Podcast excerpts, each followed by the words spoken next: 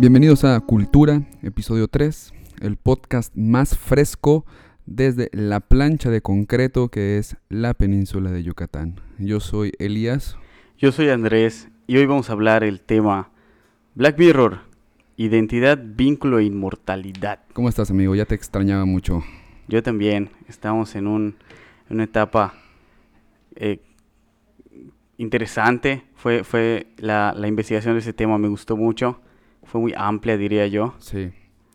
Entonces, y la neta tenía ganas de hablar de Black Mirror. Y es, hay mucho de qué hablar, pero creo que lo que los, los puntos y los temas que seleccionamos nos dan suficiente para abarcar todo lo que podemos pues generalizar, ¿no? dar a entender el punto que, que nos gusta. En especial de los capítulos muy específicos que vamos a mencionar, ¿no? Exactamente. Y bueno, pues tema uno, ¿te parece? Comenzamos con mi rostro y el espejo negro, identidad. Pues mira, eh, te platico. Eh, Jorge Larraín apunta que la identidad es la capacidad de considerarse a uno mismo como objeto. Objeto eh, como persona o cosa a la que va dirigida una acción o pensamiento. y en ese proceso ir construyendo una narrativa sobre sí mismo. Me gustaría detenerme en la palabra narrativa porque me parece fantástica. El yo es un relato. Es eso. Escucha. Eh, nuestra subjetividad está encerrada en el cuerpo y se vuelca en el mundo en forma de narración a través de la boca. ¿Quién soy? ¿Quién eres? Contestar estas preguntas, eh, no sé qué te parezca, resulta en un discurso conformado por anécdotas, confesiones, performatividad, donde me expongo ante el mundo y por lo tanto expongo mi verdad. Es decir, eh, ¿quién soy? Y terminas contando algo que te pasó cuando eras niño. Sí, buscas construirte a partir de esas experiencias, ¿no? Y el hecho de compartirlas es como el otro pues legitimiza el, punto de vista que tú puedes tener de ti mismo. Exactamente. tenemos que llegar a eso, a eso, pero eh, partimos desde esta idea, el yo como un relato, yo me cuento. Sí. Y otros me cuentan. Sí, por supuesto, siempre es a mí me pasó esto, yo hice esto, siempre es contarle, siempre las conversaciones van en función de contar una experiencia tuya. Y en esa experiencia está tu ser, lo que eres, qué precioso. Pero ahora, eh, ahora vamos a, a, ¿cómo se llama? a continuar con esto que tú mencionaste, porque Sartre va a apuntar que para obtener una verdad cualquiera sobre mí, es necesario que pase por otro. El otro es indispensable a mi existencia tanto como el conocimiento que tengo de mí mismo. En esas condiciones, el descubrimiento de mi intimidad me descubre al mismo tiempo el otro, como una libertad colocada frente a mí, que no piensa y que no quiere sino por o contra mí. Es decir, eh, la relación yo-otro es una amalgama de la cual resultamos. Mis relatos, si no son leídos por ese lector otro, no tienen sentido. No me legitimo en el mundo, no aparezco. Te acordarás, en, la carrera eh, reflexionamos que el lector tiene un rol activo en los procesos de lectura. Su lectura es un acto de creación. La obra no tiene sentido sin su presencia.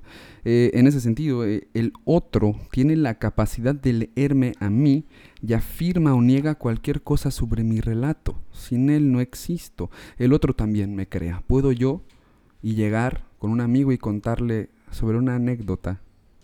No sé, en una donde yo quede así bien, ¿no? Chingón. sí. Y al lado puede estar mi, mi otro cuate y decir, no, güey, te la mamaste. O sea, esto no es así. No pasó de esta forma. Exacto. Y él complementa el relato o le da como que el otro sentido, la otra perspectiva que tú no tienes, ¿no? Y él te reconstruye Exactamente. Con, ese, relato. Y, o incluso, eh, quizá poniéndonos un poco eh, más banales, eh, el chiste de O'Farrill de Onokuri. Exacto. Funciona sobre, en este sentido, el, el vato que ¡Güey! ¡Acapulco! Estábamos pedísimos. ¿O no, Curi? Sí, sí, sí, Eso es el otro afirmando tu relato. Diciéndote sí, tomaste tantos pomos secos, güey. Sí, existe, o sea, y lo que dices, es verdadero, es real, todo, tu construcción, la, la construcción que tú haces de ti mismo, yo la valido. Exactamente. Eh, entonces, em, esta dependencia, yo otro, es explorada de forma muy interesante en el primer capítulo de la tercera temporada, que es Caída en Picada. Ah, por supuesto, sí. Eh, en la que a través de una plataforma online, em, una red social, los usuarios son calificados por otros usuarios a través de sus interacciones o por lo que ellos exponen de su cotidianidad. Lo interesante eh, que plantea el capítulo es que el otro se empodera con respecto al yo. Y se empodera de tal forma que es capaz no solo de legitimar mi existencia, lo que soy, sino de decidir sobre mi destino. Por ejemplo, el chico que es baneado por una pelea sentimental. En White Christmas. No, no, no, no, no, en, en este de caída en picada que ah, ah, llega a la oficina y empieza a repartir pastelitos. Para, para, precisamente para que le den el puntaje, ellos lo validen y, y, cuando llega y le cuentan la historia, le dicen a la tipa, no, nosotros estamos del otro lado. Castígalo a él. Exacto. Y llega el momento en que no puede entrar a la oficina. Exacto. Entonces ve que qué empoderamiento tan interesante. Ahora, el yo, no el otro, no solo legitima tu relato, sino que ahora te puede, puede, influir en tu destino. Sí puede cambiar el rumbo de tu existencia así de forma palpable, se puede ver, se materializa. Eh, por ejemplo, cuando la protagonista pierde el vuelo, que comienza a pelearse, que de repente no alcanza el puntaje. Para, para la categoría que ella quería. No puede entrar. No puede entrar y precisamente este pelear la, la sigue bajando de categoría y luego como incluso la ley interviene y le pone como que la, la vulnera más. Exactamente. Que, que es, esta, que, es, que es igual como que un reflejo social, ¿no? Cuando, cuando tienes algún conflicto con la ley ya todos te marcan, ¿no? Exactamente. Entonces ya saben que él es el, el que de una u otra forma es el malo o está marcado. otra cosa donde se ve esto es cuando ella va a rentar una casa. Y, y le dicen que tiene que tener... No, que, que hay un precio. Hay un precio. Pero para un grupo distinguido, el precio es menor. ¿no? Sí, por supuesto. Y entonces ella llega y hace todo lo posible y es lo que va a desencadenar el capítulo. Pero ahí está la presencia del otro que ahora está materializando su influencia. El otro se convierte en un vigilante social como en 1984. Y, esta idea es interesante, no sé qué te parezca. El panóptico se baja de la torre y se instala en, el, en cada actor social. Todos en todo momento somos jueces. Sí, es el, vigilar y castigar constante. Exactamente, ya no desde ese el gran hermano orwelliano, sino sino entre todos tener este poder, ¿no? Sí, exactamente. Eh, espérate, quisiera acotar, eh, el gran hermano orwelliano sí lo ve todo, pero recuerda que también hay como una influencia de la gente. La gente también es la que eh, acusa.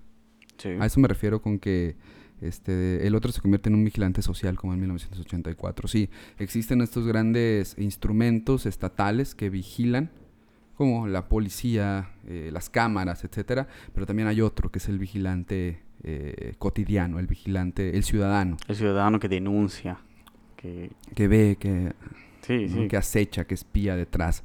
Pero ahora eh, está orientando al deber ser. ¿no? que es este, eh, esta sociedad que funciona en la corrección política, en el ser siempre amable, etcétera. Entonces me parece, me parece muy interesante cómo trabajan este otro y le dan, le, le, asignan un poder muy denso. Y bueno, eh, como comentaba, la, la, corrección política torna en un elemento necesario para la supervivencia. El siempre sonreír, el siempre decir por favor, siempre decir gracias, etcétera. Eh, hay una coherencia artificial, eh, coherencia, ¿a qué me refiero con coherencia? Eh, mientras que hoy en día es posible que exista una diferencia entre mi identidad virtual y mi identidad, así entre comillas, real, porque no hay como consecuencias castigadoras. Yo puedo ser un troll en internet y este de mi casa, pues, o en, en sí, en donde me desenvuelvo, pues ser alguien Sí, en el plano físico no, no es el mismo que el plano virtual, ¿no? De ahí que nos construyamos avatares que corresponden a, una identidad distinta, bien, como tú dices, ¿no? Bien construida a partir del otro. Pero estamos en, en dos puntos diferentes. Exactamente, pero este capítulo lo que hace es superar, suprimir esta, esta frontera. En ese, en ese mundo que nos, que nos presenta este capítulo, somos lo que publicamos y publicamos lo que somos. Te pregunto, así vamos a abrir una pequeña discusión. ¿Vamos hacia ahí? ¿Vamos justamente a cerrar esta brecha que existe cada vez más entre el yo real, entre comillas, y el yo virtual? Es una brecha que yo creo que se amplía, ¿no? Conforme nos vamos construyendo, nos vamos deconstruyendo también. Realmente el, el yo virtual te provee de una libertad distinta que el yo físico, ¿no?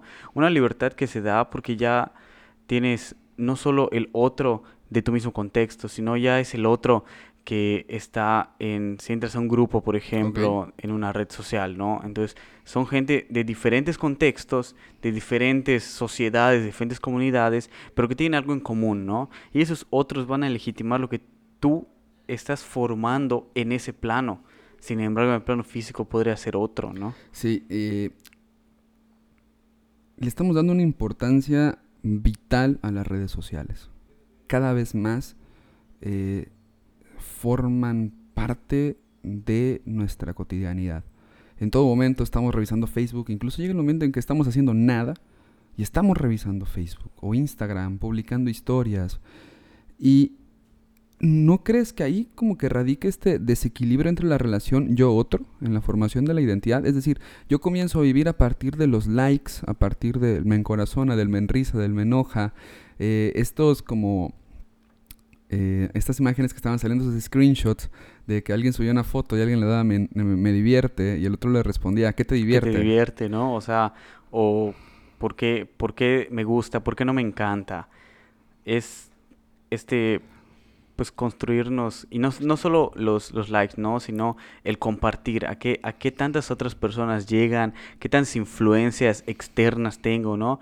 Porque siempre es, mira mi publicación que llevó a 400 compartir y a chorrocientos mil soy viral, Soy, la enfermedad del siglo XXI. Exacto, ¿no? he, llegado a todos estos otros y todos estos otros validan que lo que yo digo es, está bien, ¿no? Es correcto. Y me provee pues de una identidad como, como influencer, ¿no? En este caso. Exactamente.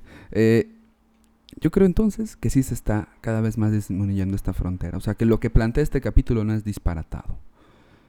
Ya la correspondencia del yo virtual y el yo real cada vez es más es más junta, más cercana, exactamente. Sobre todo porque hay como una policía del, del buen pensar en Facebook actualmente. Sí, y en las redes en general, ¿no? Pero tal vez estamos en puntos diferentes, ¿no? Yo siento que hay una dualidad entre el yo virtual y el yo físico. Es que sí la hay, pero yo siento que esa frontera se está cerrando. Sí, y al mismo tiempo no lo sé. Tengo esa, ese, ese pensamiento de que... Ahí está la cajita de comentarios, amigos.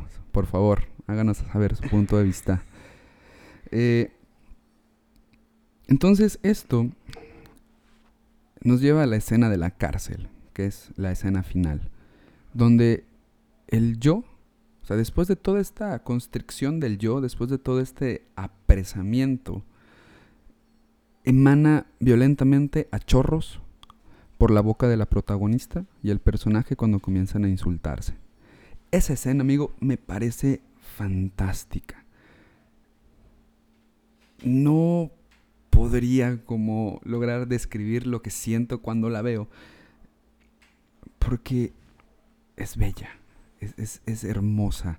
Ellos, ya te diste cuenta, comienzan a insultarse como niños. Sí. Y después van recobrando ¿no? la complejidad, güey, en este bello oficio que es mentarle la madre al prójimo el insulto se vuelve cada vez más complejo. Ese yo emana chorros, lo que yo pienso, es, es como incluso una maduración mental en una escena. Es este igual librarse de, como tú dices, la guardia que hay en las redes sociales, ¿no? Donde ella ya puede ser libre y puede dejar dejarse ser, dejarse convertir en eso que siempre estuvo en ella, pero que precisamente su construcción a partir de otros la limitaba. Exactamente, o sea, es en ese momento, amigo, es en ese momento donde se manifiestan los claroscuros de la identidad, como un proceso complejo que involucra la convivencia con legitimaciones y deslegitimaciones de lo que soy. Es la identidad es convivir en conflicto. Convivir en el conflicto de que allá afuera hay un otro que va a legitimarme y otro que va a deslegitimarme. Yo tengo que convivir con ellos. Lipovetsky hablaba de algo muy interesante. Él, en la era del vacío, va a reflexionar en torno al narcisismo. Y en la introducción dice, eh, quizá ustedes me puedan cuestionar, porque si yo estoy diciendo que la sociedad actual es narcisista, todavía existan grupos sociales. Y él va a decir, porque el sujeto del siglo XXI se agrupa de forma narcisista. Nuestros grupos comienzan a reflejar nuestros propios intereses y no hay conflicto al seno de ellos. Sí. Estoy completamente de acuerdo. Entonces, esta escena tiene su magia por esto. Nos está mostrando cómo se conforma la identidad y cuán importante es el otro. Lo padre de la escena es cómo terminan sonriendo, termina siendo un juego. Entonces esto forma parte del balance de existir y de ahí surge la diferencia. Ahí, ahí se restaura el equilibrio que pierde eh, el yo y el otro durante la narrativa del capítulo, porque vemos que el otro se va comiendo al yo. Y aquí se restaura ese equilibrio. Si yo existo, hay un otro que me legitima y es un conflicto constante, es un encuentro constante del cual pues sale avante lo que somos. Eh, entonces, eh, Black Mirror eh, podemos ir vislumbrando la discusión que realiza con estas nuevas formas de existir. El capítulo devuelvo enseguida. Más adelante vamos a hablar sobre él para la inmortalidad, pero aquí eh, me gustaría como señalar algo con respecto a esto de la identidad. En este capítulo no, una empresa ofrece la oportunidad de interactuar con gente fallecida. Sin embargo, ahí está como la cuestión, ¿él es auténticamente él? O sea, el que regresa, el novio de la muchacha que se muere, ¿él es auténticamente él? ¿O existe algo como la esencia? ¿O somos un relato que puede reproducirse a través de una computadora? ¿Quiénes somos, amigo? ¿Nuestro relato o somos algo como una esencia? Yo creo que, además de que nuestros escuchas deben dejar en sus comentarios sus propias opiniones, me gusta mucho ese concepto de la construcción a partir de la esencia y cómo nosotros, yo estoy de acuerdo en que sí somos un relato, en que nosotros somos el conjunto de todos nuestros recuerdos, de todas nuestras historias, de todo lo que hemos vivido y todo lo que estas otras personas hacen y saben de nosotros. Y en este caso, las tecnologías son las que guardan y tienen el archivo pues un poco más tangible de eso, ¿no?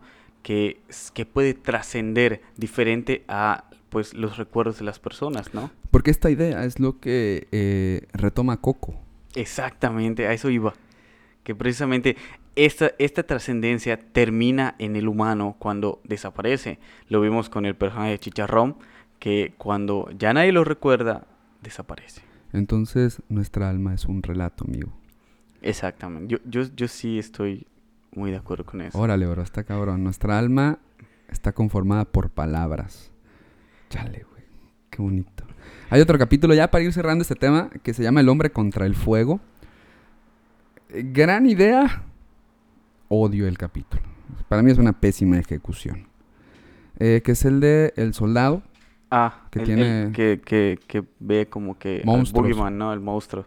Exactamente. Y tiene que ir a eliminar sus monstruos y luego resulta que son personas, etcétera. Eh, sin embargo, eh, me, lleva algunas preguntas interesantes, interesantes como ¿qué pasa cuando consumimos una construcción del otro a través de diferentes medios y que es aprendida y reproducida sin cuestionamientos. Eh, así hemos construido a los chinos, a los rusos, etcétera, a los marginados, a los pobres. La identidad también puede articularse desde el establishment y también la podemos consumir, también la podemos reproducir y puede dar pie a muchas problemáticas sociales. solo somos humanos, más allá de toda forma de identidad, es decir, primero somos humanos y luego adquirimos una identidad. Pues sí, ¿no? Somos Porque- iguales. No, precisamente por lo mismo que nuestra identidad se construye a través de otro. Eh, esto siento que va un poco en relación con lo que ya habíamos hablado en el episodio anterior con la moral, Eh, sí. respecto a, a cómo se construye precisamente este otro, ¿no? Como tú dices, este, este otro puede ser un chino, puede ser un, un panameño, un hondureño, que nos dicen, no, él es así, él, él, él, él tiene estas características, él tiene estas actitudes y él va a venir a hacer esto, ¿no? Entonces nosotros adoptamos eso y nos quedamos con esa idea, ¿no? Exactamente. Así nos construimos a nosotros, construyendo al mismo tiempo a otra persona. Exactamente, de acuerdísimo contigo, amigo. Y bueno, eh, quisiera cerrar igual con otra. Yo creo que este episodio es de muchas preguntas, eh, es muy existencial por lo mismo. Estamos hablando de identidad, estamos hablando de vínculos y con respecto a esto solo queda hacernos preguntas y preguntas y preguntas, porque si supiéramos quiénes somos, ya le creo que nuestra vida estaría resuelta. Podremos dormir mejor por las noches. Eh, O tal vez no. o tal vez no. O sí, tal sí. vez ya conociendo la realidad de qué eres y de quién eres. Y, y- porque una cosa es saberlo y otra cosa es aceptarlo. Exactamente. De, de decir, no, pues yo soy así, ¿no? Que, que ver es que verte de frente en este, como tú dices, ¿no? En este, en este espejo negro que es la pantalla apagada. Justamente a eso iba, güey. O sea, eh, Black Mirror nos plantea una pregunta. ¿Quiénes somos? ¿Y quiénes somos ahora, en el siglo XXI, en la era de la tecnología? ¿Y cómo es nuestra forma al reflejarnos en el espejo negro de una pantalla apagada? Esta imagen deformada, residuo que queda después de las luces parpadeantes. Es decir, se, apega la, se apaga la computadora y solo queda nuestro reflejo. Una imagen a veces que no tiene rostro, una imagen más gorda de lo habitual, más delgada, una imagen por completo deformada. ¿Quiénes somos? Y creo que Black Mirror está tratando o busca la respuesta a esta pregunta a través de diferentes capítulos de forma magistral. Hay un meme muy bueno, con esto quiero cerrar el tema, eh, que dice cuando termina el video porno Ah, y se pone la pantalla de bloqueo, ¿no? Y ves tu cara en esa pantalla negra, ¿no? Y te juzgas a ti mismo. y, y- y- y te ves, ¿no? Te y, ves. y- como que ves lo que acabas de hacer y todo lo que, todo lo que representa y el estado mental en el que estás, ¿no? Tanto, tanto físico, mental como emocional. Y te ves a ti mismo y pues no queda más que pues dejar a un lado el teléfono y seguir con lo que vayas a hacer. Exactamente. Bueno, entonces esto nos lleva al tema 2, amigo. ¿Cuál es el tema 2? El tema 2 va muy relacionado con el tema 1 y es lo que estuve viendo mientras pensaba en, en- en- en cómo vamos a abordar esto y es el vínculo. Porque nosotros somos seres sociales por naturaleza. Eso no está a debate, ¿no? Tenemos una necesidad, como tú dices, de construirnos a través del otro. A través del otro como persona, como individuo y a través de la, de la sociedad, cómo nos construye. Cómo esta cultura define la manera en que nosotros vamos a hacer vínculos. Exactamente. Porque no vamos a hacer eh, relaciones nada aleatorias. Todas estas van a corresponder siempre con un vínculo previo que tengamos. Exactamente. En este caso, por ejemplo, hablamos de nuestros padres, de la persona con la que hayas crecido, ¿no? De a partir de tu nacimiento hay un vínculo, un vínculo afectivo que te va a guiar y te va a plantear determinados cánones que tú vas a seguir para que luego crees otros vínculos, ¿no? Estos nuevos deseos. Y siguiendo lo que dice María Jesús Izquierdo, nos dice, los deseos no son intrínsecamente psíquicos o físicos, sino sociales. Da o que las experiencias de satisfacción han tenido lugar en relación con otras personas en la mayor parte de los casos. Cada persona internaliza a su manera la- las relaciones sociales y con ellas las normas. Normas y valores que se internalizan y el modo en que se realiza la internalización son el resultado de ellos objetivos. Son el modo como los mismos han sido percibidos y han sido vividos. Nosotros tenemos estas normas que nos plantean, ¿no? De con quién te vas a llevar y por qué. ¿Quién es el otro? El otro, este otro es bueno, este otro no lo es. Este va en relación a nuestros ideales como personas, como sociedad, y tú tienes que crearte esos vínculos, ¿no? Exactamente, sí. Por eso nosotros tenemos determinadas amistades, por eso buscamos determinadas sociedades, buscamos determinados círculos, vamos a determinadas escuelas, pasamos el tiempo en determinados antros, en determinados bares. Por eso nosotros tenemos esas tendencias, siempre es en vínculo con otras personas, ¿no? Fíjate que hay una psicóloga eh, que se llama Inés Di Bartolo, es argentina, y ella explora eh, el apego.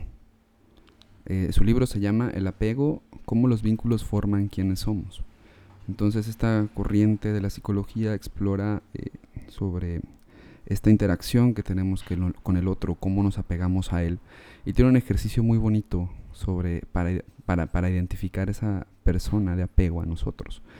Dice, después de un accidente, chocas. Y pues Tú sales ileso, volteas atrás, ves el caos, ves el desastre y entonces haces una llamada para decir que estás bien. Sí. A la persona que le llamas es esa persona con la que tienes un vínculo de apego. Porque le quieres contar, quieres decirle cómo te sientes, quieres decirle estoy bien, no me pasó nada. Y, igual, si, lo, si lo aplicas actualmente es cuando ves un meme gracioso en la primera persona, en quien piensas y a quien etiquetas. Esa también es tu persona de apego. Que precisamente, ¿no? O sea, cuando tú, es el, los nuevos sistemas de relacionarse, que cuando ves un meme, lo primero que haces es que se lo mandas a alguien, ¿no? A esa persona con la que tienes un vínculo afectuoso. No es a cualquiera, ¿eh? Y, y porque no es a cualquiera, igual depende mucho del meme, ¿no? Exactamente. Pero, y es, y es precisamente, hay un meme de este meme, Ok. en donde mandas un meme y la persona te responde, jaja, ya lo había visto. Ufa. Entonces es ahí cuando sabes que esa persona tiene un vínculo con otra persona. Sí, pero ahí te va, hay otra cosa muy interesante. El meme regularmente, o sea, cuando cumple su función de meme, lo que hace es representar una anécdota o una vivencia Exacto. de la persona con la que tienes un vínculo. Entonces cuando tú le etiquetas y dices, mira, somos nosotros, o soy yo, o esto no sucedió. Y el otro, sí eres amiga, o algo así. Exacto. Entonces el meme nos está, o sea, e-, el, hecho de compartir un meme, etiquetar a alguien, nos está mostrando que hay algo ahí en relación que se manifiesta, de algo que es compartido y que tiene sentido para nosotros y que hay algo ahí que lo está representando. Sí, que es este relato, ¿no? Del que hablas, de cómo nos construimos, cómo precisamente estas funciones son las que, pues, sí nos brindan identidad, pero al mismo tiempo nos lastiman, ¿no? Exactamente, sí. Precisamente el que tú busques crear este vínculo, pero la otra persona de una u otra forma no está formando ese vínculo o está rompiendo el concepto que tú tendrías de eso. Exactamente. Cuando, volviendo a las reacciones, ¿no? Cuando tú le mandas algo y su respuesta es un like. Órale. ¿Sabes? o sea, no es un me encorazona, no es un me divierte, es un like que precisamente es ya como que el, ah, muy bien, punto, y ahí acabó. No hay más, no trasciende, porque no, no se te presta más. Entonces, ahí es donde el dolor afecta mucho esta relación, ¿no? Sí.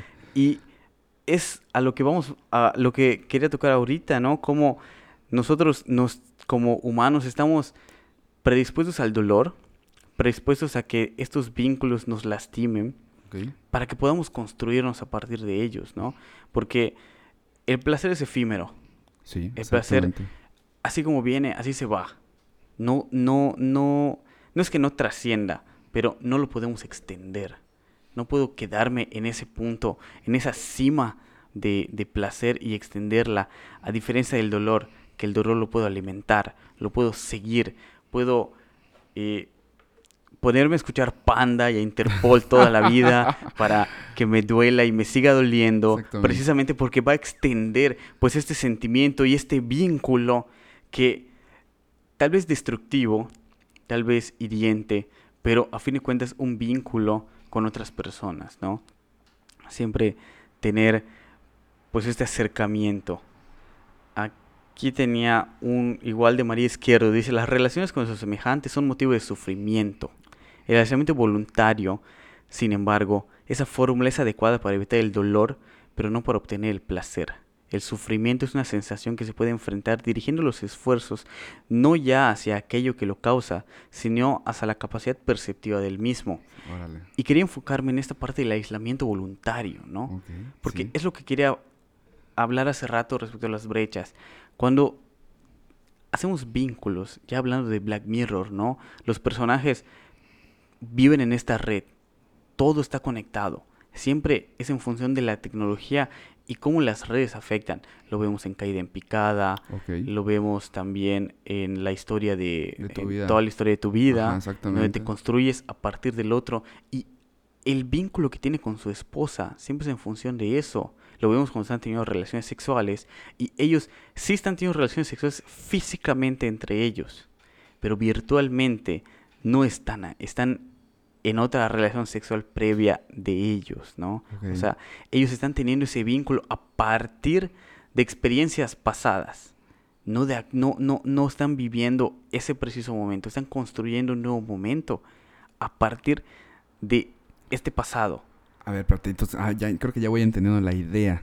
Entonces, para que el vínculo exista, tiene que existir pasado dentro Exactamente, de ese porque si no, no hay vínculo. Entonces, volvemos a la idea de la narrativa, ¿no? Volvemos a la idea de la narración. Exacto. De una historia. Qué bonito. Tú, tú tienes esta, este pasado, estas experiencias que te llevan a saber cómo dirigir el nuevo vínculo. Entonces ahí te va este trip. Entonces, un vínculo necesita tiempo por supuesto, no puedes crear un vínculo así de la nada. Exactamente. Y esa es la parte importante, porque cuando tú te quieres acercar a alguien, por ejemplo, cuando tú vas a ver a alguien y quieres invitarlo a salir por primera vez, no puedes llegar así de la nada. O sea, sí se puede construir, pero aquí te va. Tú puedes entablar un primer vínculo, un primer acercamiento que te va a llevar a luego construir otros vínculos. No estoy diciendo que no puedas construir un vínculo de la nada, que no puedas invitar a salir a nadie de la nada, pero el sí o el no que te den va a corresponder a un vínculo pasado que tú hayas tenido y que esa persona haya tenido.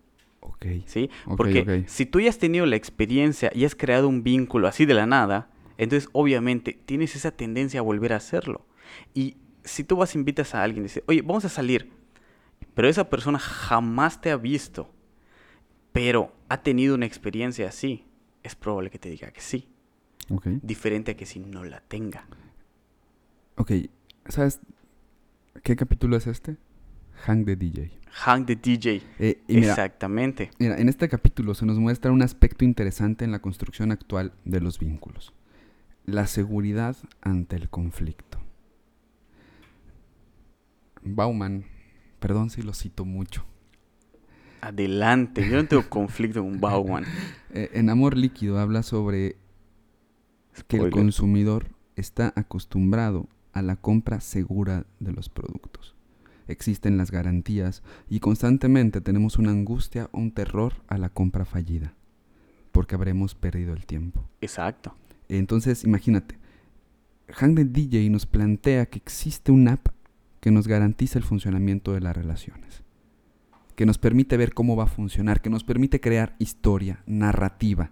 Que nos permite crear vínculos para que tú tengas un pasado y crear Pero virtual. Los acelera. exactamente. O sea, yo creo que ese es lo, fantástico. el vínculo necesita tiempo para generarse. Sí lo que hace Hang de DJ es presentarnos una app que lo que puede hacer es hacer que ese tiempo pase rapidísimo. Darte 998 vínculos, no, un millón, ¿no? Pero 998 vínculos exitosos bajo los cuales tú puedes ya tener un antecedente para ver y hacer funcionar ya ese vínculo de manera física. Genera una historia rapidísima. Exacto. Y ya es wow. seguir. una aceleración del vínculo. Que, y bueno, que justamente está evitando esto lo que te decía anteriormente. El tiempo en la sociedad actual es el valor más preciado. Y desperdiciarlo es negarnos a la experiencia que la vida consumista ha dispuesto para nosotros. Nosotros actualmente decimos, güey, es que seguir con esta persona es una pérdida de tiempo. Porque seguirlo, prolongarlo, hace que nos estemos perdiendo de todo lo que está alrededor. De crear otros vínculos, de buscar vínculos en donde puedas trascender y donde puedas de verdad construir una identidad propia, una identidad que ve en función de, de, de un bien natural, ¿no? Exactamente, y fíjate que de ahí viene este término que está haciendo demasiada, demasiado eco, que es el término de lo tóxico. Porque se nos plantea que una, que una relación debe siempre mantenerse impoluta, no contaminada, no con conflicto. Porque ante esta insatisfacción que genera el conflicto, hay que saltar del barco, devolverla y hacer válida la garantía. Nosotros no tenemos tiempo. Nuestra sociedad actual no tiene tiempo para establecer vínculos porque el vínculo es cansado, necesita historia, necesita relatos, necesita anécdotas, necesita cuidarse, necesita repararse. Y no tenemos tiempo para eso. Está duro. Y entonces, Hang the DJ nos plantea la posibilidad de, en un vistazo, en una cuestión de nada, tener, ya todos estos una historia acelerada. Toda, esta historia para, para construirte. ¿Qué hago en relación en la fugacidad, en la necesidad de Yo necesito estar seguro antes de dar el paso. Pero para darlo, yo tengo la oportunidad de ver cómo va a evolucionar nuestro vínculo. De cómo... Es duro, güey. O sea, está... Es oscuro. A mí me, me, causa así como cierto conflicto esta cuestión. Pues es que es como una brecha, ¿no? Porque mucha crítica que se da, por ejemplo, en el ámbito de los videojuegos, a mí como, como gamer que me, me aísla, ¿no? Me dices, te, estás aislando de las personas, cuando en realidad estoy creando otro tipo de vínculos. Exactamente. Otro tipo de vínculos que pueden trascender y con los que puedo tener, pues, un antecedente y que no me van a, a, pues, a lastimar de otra manera, ¿no? Pero igual, se dio un debate muy interesante en una clase en la carrera, no con nuestra generación. Okay respecto a las sociedades, ¿no? Respecto a si el videojuego te acerca o te aísla de tus seres queridos. Pero igual tiene mucho que ver al, a lo que tú consideras el ser querido, ¿no? Tú, tú en un principio hablaste de que somos objetos y nosotros, pues como personas buscamos vínculos con, en este caso, hablando de nuestra sexualidad, con un objeto erótico que nos pueda proveer de esta de esta relación sexual, ¿no? Pero nosotros, con tal de no lastimarnos, creamos un aislamiento, ¿no? Nos sublimamos, nos sublimamos, que es el mecanismo de defensa en el cual sustituimos el objeto erótico con un objeto de alto valor social, que en este caso correspondería en el de caída en picada con el hermano. Exactamente. Que el hermano está en los videojuegos, está creando vínculos y él critica de una u otra forma a su hermana, pero su hermana le dice, a ti también te califican por esos juegos. O sea, tú igual buscas esa aprobación, crear ese vínculo, pero en diferentes contextos, ¿no? Entonces, este aislamiento nos lleva a buscar pues una aprobación tal vez de algo que tenemos dificultad para alcanzar, ¿no? De eh, que es esta, es, como tú dices, ¿no? La garantía de que me van a querer, de que me van a amar y de que ya no voy a sufrir. Es alejar, yo siento que de una u otra forma aleja al humano de este conflicto de frustración, ¿no? De que si no podemos enfrentar esa frustración, te elimino. Ajá, te elimino, te bloqueo. Le doy al offline, me voy. Exacto. Y siempre vamos a estar como que viviendo en este mundo virtual, ¿no? Con esta nueva identidad que sí plantea como que grandes conflictos actualmente, porque no sabes con quién estás viviendo, ¿no? o, cuál es el vínculo que estás creando. Sí, está, está fuerte porque, por ejemplo, mi hermano eh, juega mucho League of Legends. Eh, le decimos Stuart Little. ¿Por qué? Por rata nada más. ok. No, es cierto, no es cierto, no es cierto. TQM, Héctor, TQM. Eh, A ver, Héctor? Mi, mi papá le decía, me decía, oye, estoy preocupado por tu hermano, porque pasa mucho tiempo jugando. Y ya no sale, no está interactuando. Yo le decía, si te acercas, te vas a dar cuenta de que está hablando. Está hablando con sus amigos. Él está ahí, interactuando, relacionándose, Sí. pero de otra manera, de una manera virtual. El cuerpo no está presente. Bueno, solo la voz, nada más, una vez más. Quizá esta idea de relato, de transmitirse a través de las palabras. Pero lo que tú dices, la discusión radica es que tanta posibilidad hay, de generar vínculos en esta forma virtual porque no podemos quedarnos al conflicto porque hay una facilidad de escapar de él a través del desconectarme, a través de eliminar. Exacto.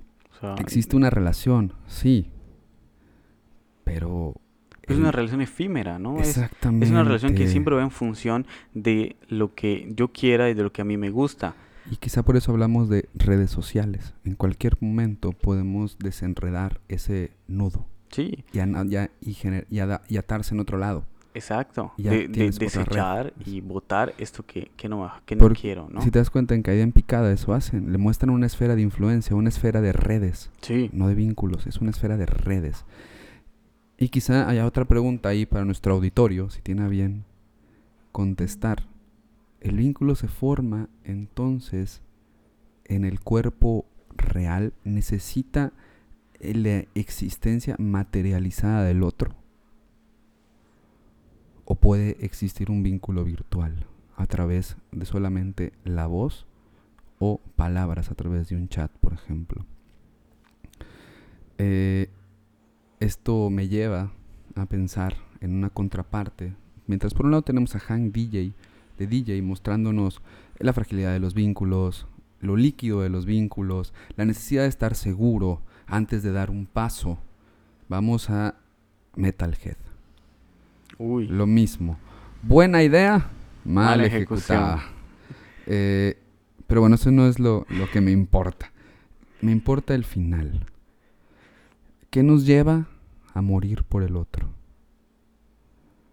Por devolver la esperanza.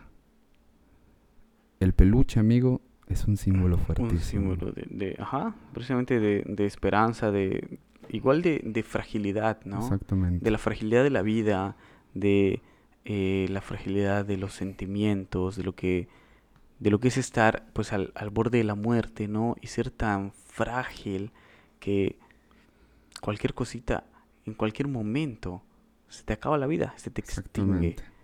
Mientras por un lado tenemos en Hang the DJ la capacidad de salir del vínculo sin dolor, Ujú, sí. en Metalhead nos muestra el vínculo que lleva al sacrificio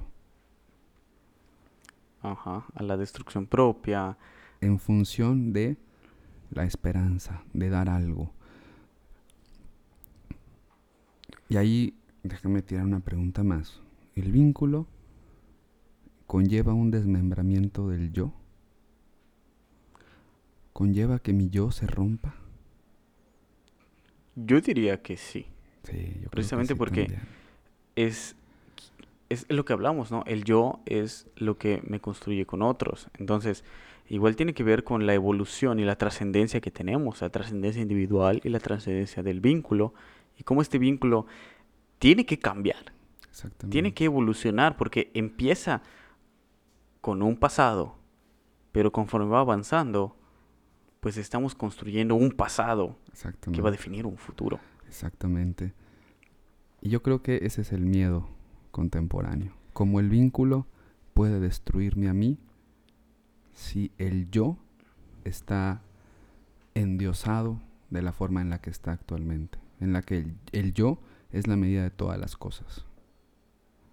Y por eso hay imágenes en Facebook de- que dicen, ¿no? Por ejemplo, eh, si la persona con la que estás no te lleva al cumplimiento de tus metas, elimínala de tu vida. Ajá. Vete a la verga. Igual hay una página donde dice, eh, si tu, por ejemplo, si tu novio eh, no se sabe las canciones de Panda, para mí estás soltera. Chale, Cosas bro. así, ¿no? O, por ejemplo, si yo no soy tu novio, para mí está soltera. Ajá. Imagínate, imagínate. Sí. eh, entonces, si el yo está empoderado de esta forma, el primer muerto es el vínculo. Si entonces estos memes nos muestran que estoy yo antes que el otro, está, está duro. Está denso, ¿no? está, está denso. Eh, Y precisamente pues esto del yo, ¿no? Es cómo, cómo trascendemos, cómo nuestros vínculos tienen que trascender y, y creo que es lo que nos lleva al siguiente tema, ufa, sí. que ya es Con como esto- que el conjunto precisamente de estas dos, vínculo e identidad que conforman el nuevo tema, La inmortalidad. la inmortalidad, que es quiénes somos, quiénes fuimos, quiénes seguiremos siendo y por cuánto tiempo. Órale, está denso. Eh, hablando de inmortalidad, estarás de acuerdo conmigo. La modernidad ha encontrado formas de extender la existencia. Ah, por supuesto. La esperanza de vida aumenta día con día con los avances de la medicina. Antes, imagínate, no existían conceptos como la niñez, menos debían eh, más adelante... eh, No se hablaba de una tercera edad. no se hablaba de un joven, Tampoco. A lo que voy con el concepto de niñez es que tienes que comenzar a trabajar de muy pronto para sobrevivir. O sea, este concepto de niño aparece mucho después. Sí. De, por ejemplo, estamos hablando de la revolución industrial, donde desde niño tenías que pues, salir a trabajar, ¿no? Desde, desde la edad media, amigo. Bueno, Desde la edad desde media la edad media. Entonces, el concepto de niño como tal no existía, pero conforme se va extendiendo la esperanza de vida, conforme los humanos comenzamos a vivir más, aparecen estos nuevos conceptos. Y ahora vivimos más de 100 años. Algunos podemos vivir. Podemos 100 llegar años. a vivir hasta 100 años y podemos irnos extendiendo, eh, ser más, más longevos, ¿no? Y ahora, en una sociedad amante del placer, amante de las experiencias, amante del disfrute, es normal que tengamos miedo a perderlo todo. Porque al final el placer, amigo, se acaba con la muerte. Y esto es lo que nos plantea San Junípero. San Junípero nos plantea la posibilidad De seguir. ir experimentando el placer, del eterno disfrute. que es el nuevo concepto de eternidad, ¿no? Exactamente. El, el nuevo concepto igual de, de paraíso, de cielo, Exactamente. que nos lleva a trascender y con la persona que queramos, ¿no? Ok, sí. En la época que queramos, en la edad que queramos. Y bueno, ¿entrarías a San Junípero? Ya se ha discutido, si tuviera que ser una referencia a la cultura pop, esto de Sayuni, pero yo al principio que lo vi me recordé al, al capítulo de Friends, no sé qué tan fanático de Friends seas. Cero. Donde Ross está contando una anécdota de ciencia ficción en donde los científicos están creando una computadora que tenga la capacidad del cerebro humano, de manera que tú puedas descargar todos tus recuerdos y seguir viviendo como una máquina. Que tal vez no es exactamente lo que plantea San Junipero, pero siempre tuve esa tentación, ¿no? De pensar cómo trascendería, cómo sería continuar viviendo en un plano virtual, cómo nos construimos a partir de estos recuerdos y si realmente estaría yo dispuesto a vivir eternamente por esto, ¿no? A entrar en, en este San Junípero. Yo creo que no. No, ni yo. Personalmente no, porque mi concepto es un poco en función a lo que plantea Coco, Ok. donde sí. la inmortalidad no la puedo o no la quisiera construir yo, sino que quisiera que la construyeran los otros Órale. a partir de Qué mí. bonito. Porque entonces así yo siento que trasciende más, porque es como tú dices, el lector tiene una función muy activa al momento de escribir, el lector me legitimiza, porque yo puedo ser escritor y puedo tener apilados miles de cuentos, pero si nadie los lee, Exactamente. entonces ¿con qué derecho yo me llamo escritor? Es precisamente estos, como nosotros decimos, ¿no? Inmortales de la literatura Ok, sí. como Borges, que nosotros lo leemos y decimos, no, o sea, es, es él y él nos autodenominó inmortal. Nosotros le dimos esa identidad. Es así como yo quiero ver este, o quiero construir esta inmortalidad, no a partir de que yo me meta a la computadora. Amigo, qué, qué bonita idea. Me he quedado perplejo. Es que está bonito, o sea... Y siento que tiene más validez, ¿no? Sí. Siento que si yo les digo, o sea, tiene ya mucho que ver igual con élites, ¿no? Si yo tengo el dinero para estar en San Junipero, porque digo, en este mundo de ficción, ¿no? No es como que a cualquiera se lo hagan, sino que hay determinados aspectos. Si, si tomamos en cuenta que todo el universo de Black Mirror está junto, está enlazado, igual si yo no tengo la calificación de 5 estrellas, a lo mejor yo no puedo acceder a San Junipero, ¿me entiendes? Ah, Porque no lo sabes, o sea, no sabes hasta qué punto tú puedes o no puedes acceder, cuánto te costaría, o tal vez tienes un precio mejor o una mejor época, porque también influye eso, ¿no? En qué época vas a estar, en qué edad vas a estar, cómo vas a estar, bajo qué contexto. Entonces, se siente muy de por sí que es artificial, se siente como que más artificial que yo sería muy narcisista de mi parte convertirme en inmortal, ¿no? En traspasarme y decir, bueno, ahora estoy yo y ya, aunque quieran, no van a poder olvidarme. Distinto a que si el otro me construye y me enaltece como inmortal, entonces sé que mi inmortalidad sí va a tener una trascendencia. Que el otro decida si vivo Que el otro decida si vale la pena que yo viva o no. Porque es cierto, ahorita tenemos muchos inmortales que consideramos, inmortales del cine, de la música, de la literatura, de la pintura, de lo que tú quieras, que corresponden a una época. Pero igual, ahorita, en esta época de cambio, estamos deslegitimizando a mucha gente. Lo vemos, por ejemplo, eh, voy a dar un ejemplo muy específico y no planeo tomar una postura al respecto, ¿no? Pero el capítulo de Los Simpson de Michael Jackson. Ok. Que yo lo recuerdo y mucha gente lo recuerda, pero Fox ya no lo quiere reconocer. Está buscando deslegitimizar a un ídolo como es Michael Jackson. Entonces, para mí, Michael Jackson es inmortal me gusta su música, me gustan sus videos, me gusta todo de él. Y ese capítulo me gusta mucho. Me gusta muchísimo y, muchas veces he llorado con ese capítulo porque hay, un, hay una parte en donde Michael Jackson le dice a Bart, Bart, hay dos opciones. Michael Jackson está en California filma, eh, grabando un disco o está aquí en tu cuarto queriendo hacer una canción contigo. Y es esa parte donde él le da a Bart la opción de que construya la propia identidad del personaje. para decir, tú puedes hacerme Michael Jackson si tú quieres. Si no, pues no.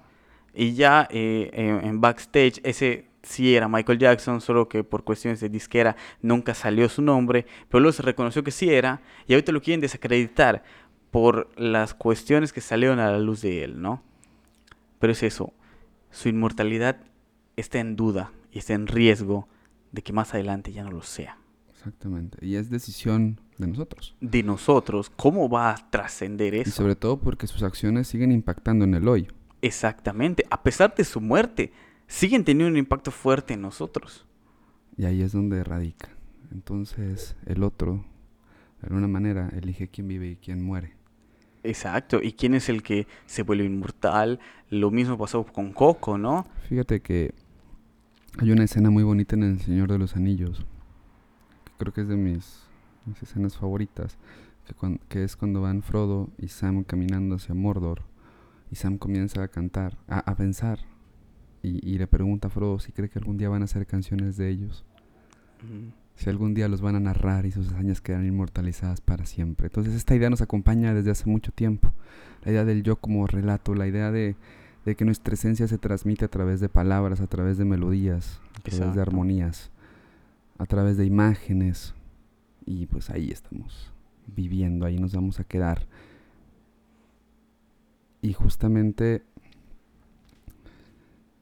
pues dependerá como de cada uno hasta donde trasciende con respecto a los otros. Exacto, qué tanta huella dejas, ¿no? O sea, yo siempre he creído, o siempre lo he dicho a las personas cercanas a mí, que cuando morimos no dejamos de existir, sino que somos inmortales, ¿no? Y ya es responsabilidad mía mantener vivo ese espíritu y esa inmortalidad de esa persona que para mí pues fue importante, ¿no? ¿Cómo queremos ser recordados? ¿Cómo amigo? queremos ser recordados y qué es lo que quiero contar? ¿Qué es lo que quiero que se recuerde de esa persona para que trascienda y siga viviendo? ¿Sí? Siga en este plano inmortal, sea uno con la fuerza. Qué bonito, amigo, qué bonito. Eh, ¿Te parece si cerramos aquí? Creo que nos volvimos a extender un poquito, un tema bastante apasionante. Es que se habló mucho que el, el- el tema era muy amplio y realmente acotar todo lo que se puede decir al respecto fue un- una tarea monumental. Sí, amigo, estoy O de acuerdo. Buscar específicamente las palabras. Porque siento que queda mucho que decir, ¿no? Ahora, Siento que hay muchísimas cosas más que se pueden abordar, pero no vamos a cansar al público con un podcast de cuatro horas, así suave. Porque solo, solo identidad y vínculo nos ocuparía toda la nos vida. para mucho. Sí. Investíguense mucho el trabajo de Inés Di Bartolo, se lo recomiendo mucho para leer sobre vínculos. Léanse Amor Líquido de Bauman, La Era del Vacío de Lipovetsky. Entendámonos. Vamos a ver quiénes somos, qué hacemos aquí y cómo están funcionando nuestros vínculos, nuestras identidades actualmente y si es posible. Y déjenos en sus comentarios cómo se construye la identidad, ¿no? Cuáles son sus, sus conceptos respecto a la construcción de vínculos, a la identidad y cómo trascender, ¿no? Cómo ser inmortales. ¿Qué es lo que los convertiría a ustedes en inmortales y cómo les gustaría ser inmortalizados? O cuéntenos una anécdota también. Exactamente. Cuéntense, cuéntense en la caja. Cuéntenos una anécdota que nosotros podamos compartir, ¿no? Una, una, una anécdota en la que yo pueda sentirme vinculado y decir, a mí me pasó algo similar. Exactamente. O yo conozco a la persona de la que está hablando. Y así, amigo, entonces surge la empatía. Ok, eh, muchas gracias por escucharnos a todos. Eh, yo soy Elías. Yo soy Andrés. Esto fue Cultura, el podcast más fresco desde la plancha de concreto que es ahora nuestra península de Yucatán. Nos vemos la siguiente semana. Un abrazo afectuoso a todos. Adiós.